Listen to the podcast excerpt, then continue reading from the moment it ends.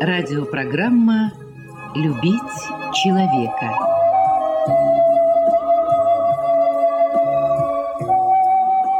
У микрофона автор и ведущий радиопрограммы писатель Константин Антишин.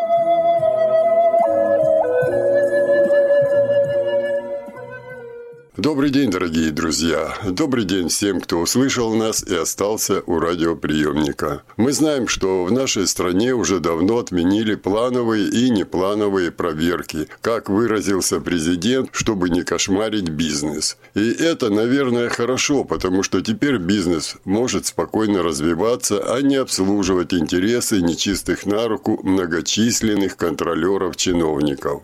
С другой стороны, у нас появилась тревога за качество товаров и услуг, за которыми нет государственного присмотра. И, конечно же, в первую очередь это касается продуктов питания и медицинских препаратов. Ну, о продуктах питания мы поговорим как-нибудь в другой раз. А сегодня моим собеседником будет руководитель территориального органа Росздравнадзора по Краснодарскому краю Галина Николаевна Прибежище.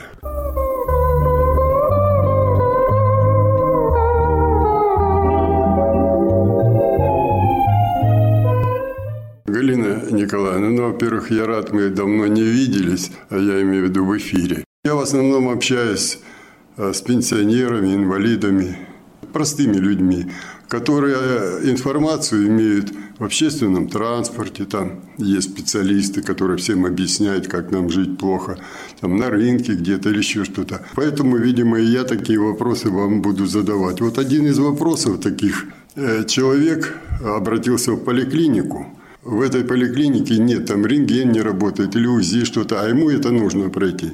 Раньше было так, что этого человека, если в этой поликлинике нет, его а, направляли в другую, где это есть. Но чтобы та поликлиника обязательно была в системе ОМС.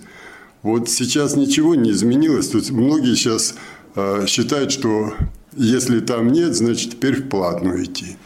Ну, может, для вас это смешно будет, но людям все-таки это лучше рассказать. Добрый день. Я хочу сначала, Константин Александрович, поприветствовать всех слушателей. Всем доброго дня, доброго времени суток. Всегда рада нашим встречам и готова ответить на любые вопросы, которые интересуют и вас, ваших радиослушателей. То, что касается обращения в поликлинике, как было раньше, как сейчас, в схеме обращения э, в рамках программы, специальной программы государственной гарантии, в принципе, ничего не поменялось. Предпринимаются большие меры по оснащению оборудованием. Это мы замечаем, это мы видим. Лечебных учреждений первичного звена. Органам исполнительной власти, Минздравом Краснодарского края, разрабатывается маршрутизация, то есть потоки направления пациентов э, для того, чтобы они могли получить бесплатно в рамках программы МС доступную медицинскую помощь.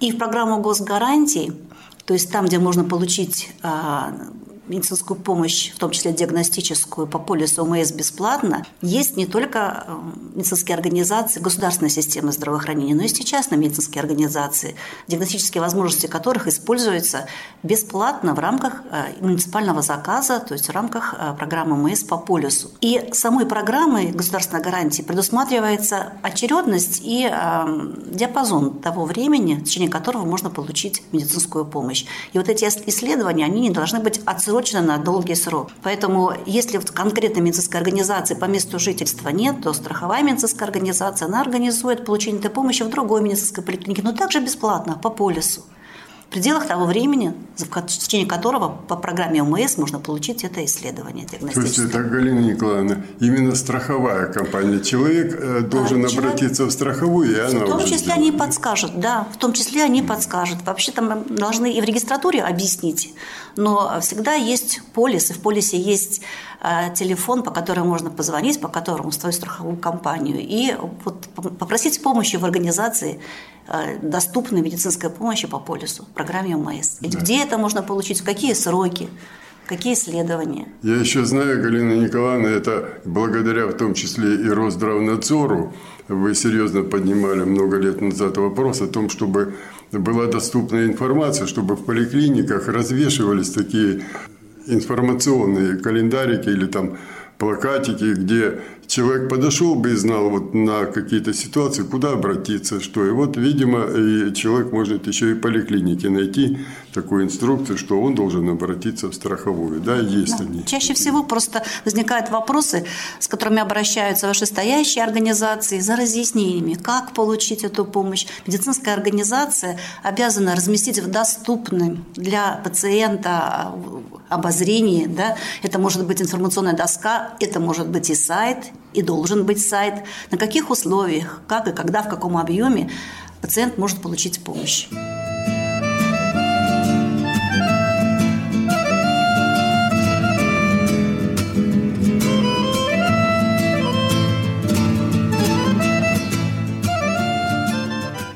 Вот еще один э, вопрос тоже. Но это, этот вопрос он не снимался, он все время стоит.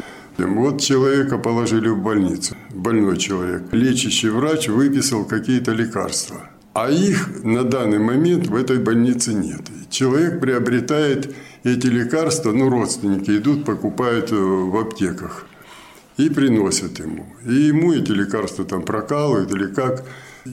Раньше было так, что если это именно выписано лекарство лечащим врачом, если человек взял документ, чек там, прочее, где указано, что он э, купил лекарство именно вот за такую цену и прочее, он мог обратиться в ОМС, ему могли вернуть деньги. Это работает, нет? То, что вы сейчас рассказали, это ситуация недопустимая. То есть, когда человек, пациент больной, находится на стационарном лечении, по профилю его лечения он обязан получить все лекарственные э, средства, препараты бесплатно. Какое может быть здесь в данном конкретном случае исключение? Если человек попал по одному профилю, но он является хроническим больным по другому профилю, и он постоянно принимает лекарства по льготе или не по льготе, но постоянно принимает лекарства, рекомендованные ему врачом другого профиля. И эти лекарства у него всегда с собой. То есть ему не выпишут их в конкретном отделении. Он их выписывает у другого врача по своему профилю. Бывает, что это длительно, рецепты даже до года есть длительностью, которые можно отоваривать. Но выписать препарат на то, чего нет в медицинской организации, которая должна быть ему предоставлена, это недопустимо. Пациент может прийти со своими препаратами, которые он длительно принимает и постоянно. Об этом может быть указано в истории болезни, но то, что назначается в стационаре, то предлагается пациенту самим стационаром. То есть обязательно если должно время, быть это. Да, если в это время он получает препараты и приносит, это нарушение, это грубое нарушение, и эти средства должны быть ему установлены. И э, должны быть приняты меры в отношении медицинской организации, которая допустила это нарушение. Делает это в отношении медицинской организации фонд обязательного медицинского страхования э, со страховыми компаниями. В результате медико-экономическая экспертиза может быть это выявлено. Дело в том, что я сталкивался с таким случаем, и вы, наверное, тоже помните, мне пришлось уже дойти до вас, обратиться э, с просьбой, с жалобой именно к вам, и вы тогда решили этот вопрос. Это э, чернобылец, инвалид первой группы, у него там онкология. Его в одном из районов, не будем называть, потому что там уже все наладилось, зачем еще раз, как говорится. Но это было. И ему, э, его дочь уже дозвонилась до меня и говорит, Константин Александрович, тут лекарства, там десятки тысяч рублей, у меня таких нет, а папе надо. А больница говорит, куда мы его по района, их нету. Вот что мне делать? Вот. Я тогда еще к вам обращался. То есть был такой случай, да и не один у меня был, что положили, говорят, вам это надо, но у нас сейчас нет. Но вот там за углом аптека, вы можете купить, но это за свои деньги. И вот тогда же дочка мне обратилась, там, по-моему, 82 тысячи надо было. Она говорит, откуда у нас такие деньги? Папа уже так много болеет. Вы тогда здорово помогли, вы разобрались уже вечером. Главврач этой больницы позвонил мне, откуда он телефон узнал, не знаю, и сказал, что все 100% лекарства у этого чернобыльца, инвалида первой группы, они есть. Вот я имею такие случаи. То есть они не должны быть. Да, таких случаев быть не должно. И э, я хочу сказать, что ну, вот в обозримом прошлом, в обозримом прошлом таких жалоб в наш адрес не поступало. Возможно, они решаются на уровне администрирования в самом лечебном учреждении. И это правильно. То есть на уровне федеральной контроля государственного такие жалобы вот в настоящее время сейчас их нет. Значит, работа поставлена таким образом, что это решается там, где должно решаться непосредственно. На уровне уже, получается, руководства медицинской организации, либо страховой медицинской организации, которая за этим следит. Кому нужно обратиться, если у кого-то проблемы? Сначала нужно выяснить ситуацию со своим лечащим врачом. Это первое, потому что первый контакт с пациентом у лечащего врача. Лечащий врач должен объяснить своему пациенту и ответить на те вопросы, которые его интересуют как и когда принимать лекарства, какие впереди грозят осложнения или не грозят, какой ожидается результат лечения. Все, что волнует пациента, нужно получать вопрос у лечащего врача. Если не получается, ответить на вопросы или остаются какие-то неразрешимые проблемы, какая-то конфликтная ситуация, то следующий уровень контроля – это зав. отделением, главный врач. И обращаться желательно в письменном виде, потому что телефонные звонки, просто иногда встречаю вот такие жалобы, что я звоню главному врачу, а он трубку не берет. Но главный врач не может быть оператором Э, на уровне телефонных звонков и постоянно быть на связи со своими пациентами. У него несколько иные задачи. Но все конфликтные ситуации он и принимает, есть прием граждан, и есть письменное обращение, которое обязаны рассматривать, и тогда главный врач он их и подписывает потом, и смотрит, и видит, и поручает тому профильному специалисту рассмотреть и принять меры, которые отвечают за это направление работы медицинской организации. Если на этом уровне а, вопрос не решается так, как хочет пациент, видимо, его жалоба или обращение остаются недовлетворенными, или что-то может пошло не так. Следующий уровень контроля – это ведомство. Если это медицинская организация государственной системы здравоохранения, то у нас ведомство – это Минздрав Краснодарского края. А, и уже в рамках ведомственного контроля Минздрав может рассмотреть это обращение, принять меры к той медицинской организации, на уровне которого конфликт, проблему, жалобу не удалось разрешить.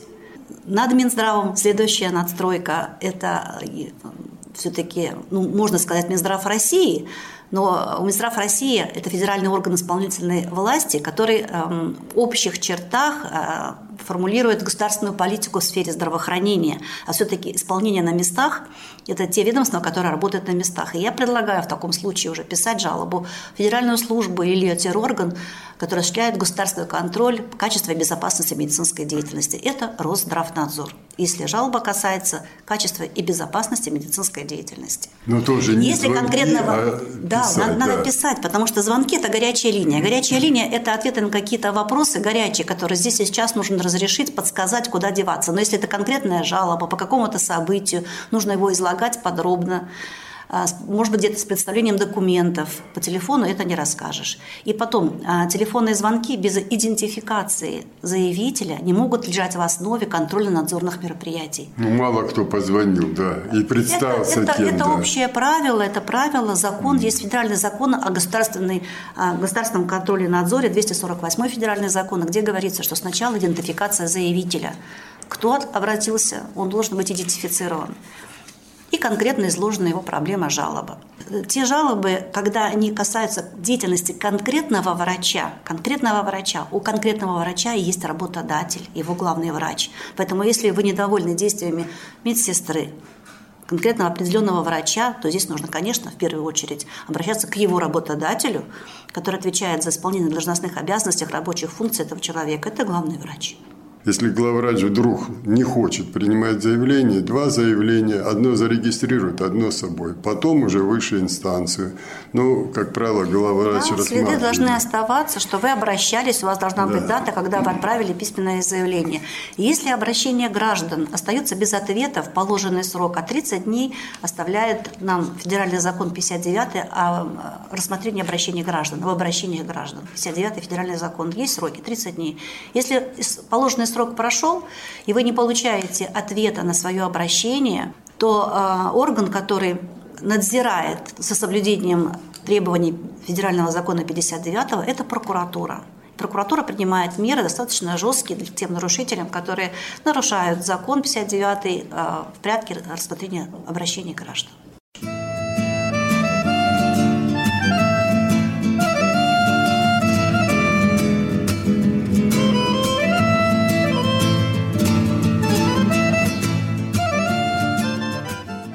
Галина Николаевна, многие из нас, россиян, э, простых граждан, э, слышали, когда президент Российской Федерации э, ругал чиновников и говорил, хватит кошмарить этими проверками бизнес.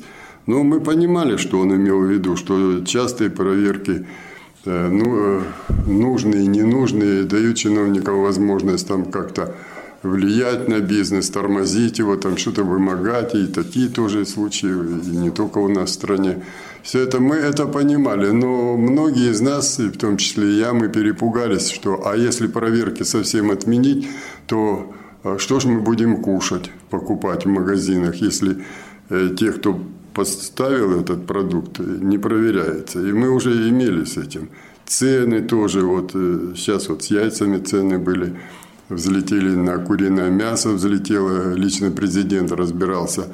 И вот э, в связи с этим очень много людей как-то недоверчиво стало относиться э, к работе аптек. Почему? Потому что, ну, раз их не проверяют, значит, они теперь могут всякие там и порошки, и это все. И, ну, я как чаще общаюсь с вами, я знаю, что э, в том числе и по вашей инициативе, маркировка э, лекарств всех э, ну, происходит уже. И, то есть их маркируют от поставщика и, как говорится, до потребителя. Вы всегда можете отследить. Здесь вот контрафакту вроде бы дороги нет, но все равно что-то случается. И вот тревога, то, что раз нет проверок, значит нет контроля, нет контроля, значит мы получаем некачество. Вот э, вы что же, да, раньше вы могли э, назначить проверку э, какого-то медицинского учреждения или там аптеки той же по жалобе человека. Вот человек получил, пришел пожаловаться. Но у вас и это отняли. Как же вы сейчас контролируете аптеки? Вот люди, люди просто интересуются. Вообще есть какой-то контроль там? Спасибо за вопрос. Он животрепещущий. Хочу сразу успокоить наших слушателей, что контроль был, есть и остался. Просто он пришел в иную форму. Это называется рисковая модель государственного контроля. То есть ушли в прошлое плановые проверки, когда брали валом. Ну, то есть план по проверкам, этот нужно план исполнить. А куда же? Да вот запланировали такое количество, этот план нужно исполнить. Сейчас другой подход к государственному контролю, к его осуществлению. В первую очередь проверяются те организации, у нас есть вид контроля и за медицинскими организациями, и за аптечными, которые могут нести в своей деятельности высокие риски осложнений и причинения вреда жизни и здоровью граждан. Так называемые организации, которые относятся к чрезвычайно высокому риску и высокому риску, и они подвергаются контролю ежегодно. А, то, что касается вот этих организаций, так, такой степени риска, среди медицинских организаций у, них, у нас их ограниченное количество, очень мало, и это не частные организации. Это высокопрофильные, многопрофильные, с высокотехнологичными виды помощи, краевые, наши флагманы медицинской деятельности в нашем крае. Есть послабление, которое выражено в постановлении правительства 336 об особенностях разрешительной деятельности и контрольной деятельности вот на современном этапе. Оно еще родилось а, в ковидный наш период, и сейчас оно продляется, потому что показало свою эффективность, где говорится, что вот для этих организаций высокотехнологичных, чрезвычайно высокого-высокого риска, плановые проверки заменяются профилактическими осмотрами. Мы их смотрим каждый год. Мы каждый год с ними встречаемся, мы оцениваем их работу. И э, сейчас вот эти проверки, они вполне могут быть заменены профи- визитом, профилактическим визитом, когда инспектор также встречается с коллективом по вопросам соблюдения обязательных требований. И э, это, наш этот контроль выглядит как методическая помощь для того, чтобы ну, обеспечить работу в плановом контрольном режиме без э, каких-то нарушений. Отвечаем на вопросы, подсказываем, как работать правильно, чтобы не допускать нарушений. Это вот один вид контроля. То есть плановые проверки сейчас практически не осуществляются, их нет, они ушли в прошлое. Но осталась возможность, и она сейчас будет основной работой, и она и есть основная работа, это организация внеплановых контрольных мероприятий, когда уже что-то случилось, или мы видим угрозу, непосредственную угрозу причинения вреда жизни и здоровью. Такой Такую проверку, если мы видим эту информацию, мы согласуем всегда обязательно с прокуратурой края, ну, нашей краевой, потому что мы в крае работаем. И э, согласовав с прокуратурой, мы эту проверку осуществляем. Если мы видим, что какие-то, какая-то информация к нам поступила, что здесь такие вот действия либо бездействия, которые внесут за собой причинение или уже случилось факты причинения вреда жизни и здоровью. По согласованию проверку проводим, подтверждается эта информация, либо нет. Если подтверждается, принимаем меры. То, что касается аптечных организаций. Вот вы правильно говорили в своем вопросе, что да, сейчас есть маркировка. И это очень удобный способ мониторировать ситуацию по реализации лекарственных препаратов. Потому что маркируя лекарственные препараты, выпуская их в гражданский оборот с вот этим уникальным QR-кодом, мы отслеживаем его жизнь от производителя до конечного потребителя. То есть когда этот лекарственный препарат был выпущен, начался его жизненный цикл, прошел он через дистрибьютора, через розничную сеть или медицинскую организацию, в конце концов оказался у потребителя непосредственно пациента.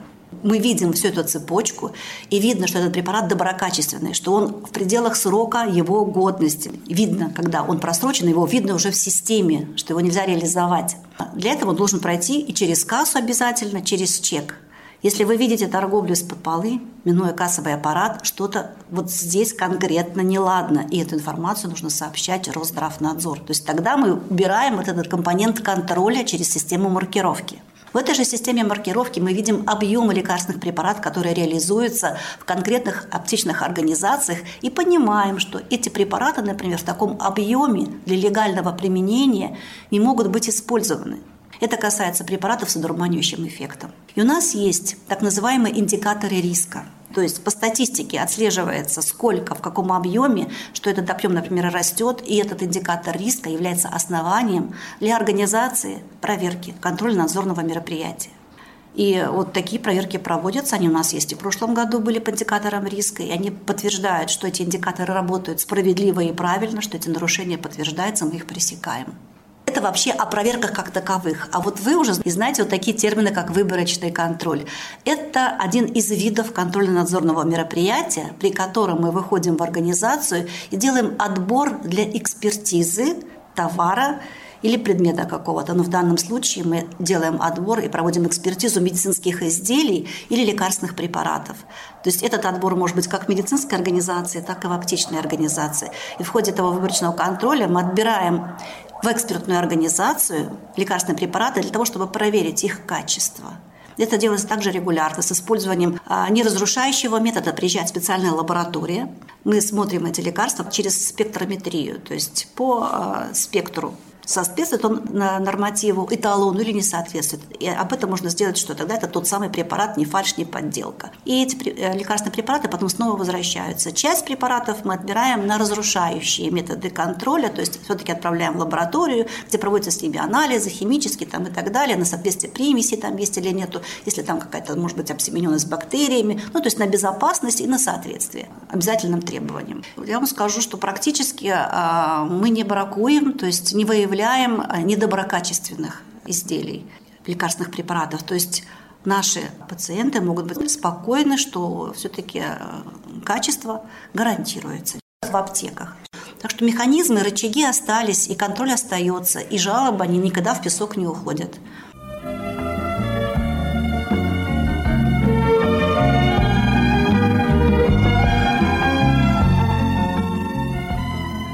У нашей страны огромный опыт и репрессий, и прочего. Люди понимают, о чем я говорю, и вы понимаете. Поэтому мы, народ я имею в виду, мы не очень радуемся, когда что-то дополнительный контроль и прочее. Но вот в данном случае все-таки какой-то жесткий контроль за какими-то серьезными проблемами нужно вести. И вот в том числе, наверное, в первую очередь за наркоманией. Вот можем мы ожидать, что все-таки появится какой-то серьезный контроль хотя бы вот в этом плане, наркотики и прочее. То, что касается в аптечных организациях продажи препаратов без рецепта, рецептурного отпуска, то есть это препараты, это лекарства, они э, несут в себе пользу для пациента, но могут быть использованы людям с зависимостью, в том числе людьми с зависимостью, в том числе и детьми, с целью одурманивания. Но эти препараты, они в аптеке находятся легально, потому что они являются лекарствами, но отпускаться они должны только по рецепту врача. Вот в чем происходит нарушение? В том, что приходит наркоман в аптеку, и он рецепта не предъявляет, потому что никто ему этот препарат не выпишет. А тот, кто стоит в аптеке и продает лекарство, продает ему это лекарство даже не по той цене, по которой есть в аптеке, а в три дорого продает его без рецепта, то есть с нарушением правил отпуска лекарственного препарата. И вот это нарушение, оно является административным правонарушением. Оно подвергается контролю и э, наказанию в виде административного штрафа. Если оно повторяется неоднократно, то мы выходим в суд, фиксируя эти нарушения, вплоть до лишения лицензии.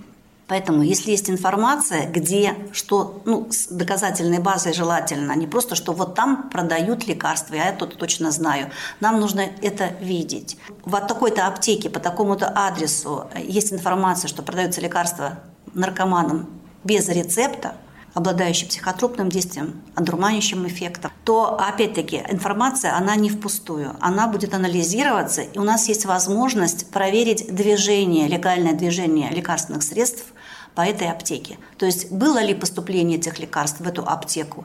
И э, сейчас рассматривается такая возможность, она уже есть, для лекарств, которые относятся к предметно-количественному учету, это большинство лекарств, которые имеют такой эффект одурманивающий, э, что при реализации через кассу этого лекарственного препарата поступает в систему отслеживания и тот самый рецепт, реквизиты рецепта, по которому отпустили. То есть будет накладываться информация, был отпуск лекарства и был рецепт. Был отпуск лекарства, нет рецепта. Другой вариант, когда э, эти лекарства реализуются мимо кассы.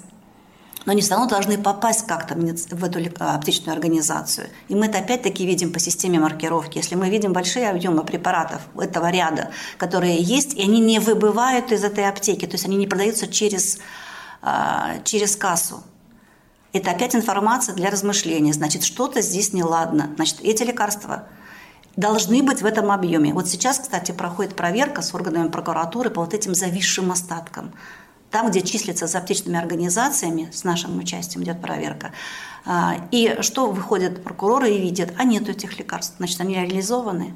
Значит, тогда здесь было нарушение, грубое нарушение деятельности аптечной организации – и вот сейчас будут предприняты меры по а, наказанию этих аптечных организаций. То есть контроль, он не исчез, он остается, просто поменялись методы контроля. Информация, которой мы владеем и используем при а, вот, отслеживании этой ситуации. Поэтому сказать, что совсем проверок нет, нет, нет плановых. Но вот эти внеплановые и по индикаторам риска они остались. В том числе для проверки аптек остался признан индикатор риска по увеличению отпуска лекарственных препаратов вот этого ряда предметно-количественного учета, если вдруг он с квартала в квартал растет. В принципе, для легального отпуска пациентов примерно уровень заболеваемости пациентов, которые требуют лечения именно этими препаратами, он не возрастает резко на конкретной улице, по конкретному адресу он примерно находится в одних и тех же определенных обстоятельствах э, на одном уровне. И если вдруг растет отпуск этих препаратов, это уже настораживает. И это является индикатором риска для того, чтобы выйти с проверкой в эту аптечную организацию. Но можно главное сказать людям, что не переживайте. И аптеки, и работа э, медицинских учреждений, и если не в этой отрасли возьму, и торговля, и прочее все – Везде делается все для того, чтобы вы получали качественный товар, в аптеках качественные лекарственные препараты, в медицинских учреждениях качественное лечение. То есть есть специальные службы, много их, которые работают для того, чтобы вам жилось лучше. Можно так сказать? Ну, во всяком случае, то, что касается нашей сферы деятельности, это государственный контроль качества и безопасности медицинской деятельности, это государственный контроль за обращением лекарственных препаратов и медицинских изделий. Точно знаю, что здесь все под контролем.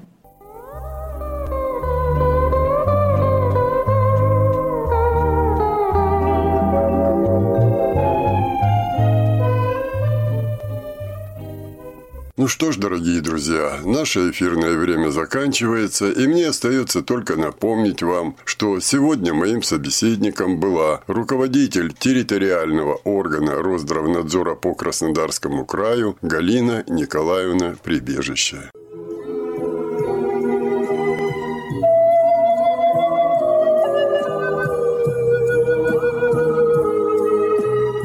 Радиопрограмму «Любить человека» подготовили и провели для вас, как и всегда, звукорежиссер Лев Семенов и автор программы Константин Антишин. До свидания.